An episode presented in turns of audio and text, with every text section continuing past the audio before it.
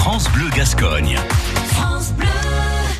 Le bénévole du jour, parole de bénévole, Jean Delas, très inspiré et par le bord de mer et, et, et, et par l'écriture.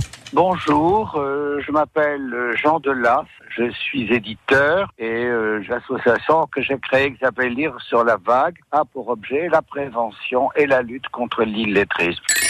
Dans ce département, et on peut même dire dans le sud-ouest en général, il n'y a pas de très grands festivals de salons du livre, en tout cas de jeunesse. C'est la raison pour laquelle j'en ai créé un. Je consacre beaucoup de temps, euh, mais c'est pas une contrainte, c'est un bonheur, c'est un plaisir, puisque c'est moi qui l'ai choisi et qui l'ai créé. Donc, euh, ça donne un sens supplémentaire à ma vie et ça me permet de m'épanouir. J'espère servir, en tout cas, je, ceci est relativement récent, puisque ça n'a commencé qu'il y a cinq ans, mais euh, j'ai beaucoup, beaucoup d'espoir pour, euh, pour un avenir proche. Jean Delas qui donne aussi de son temps pour la jeunesse en créant, il a notamment fait la maison d'édition euh, L'école des loisirs. Dans trois minutes, le journal.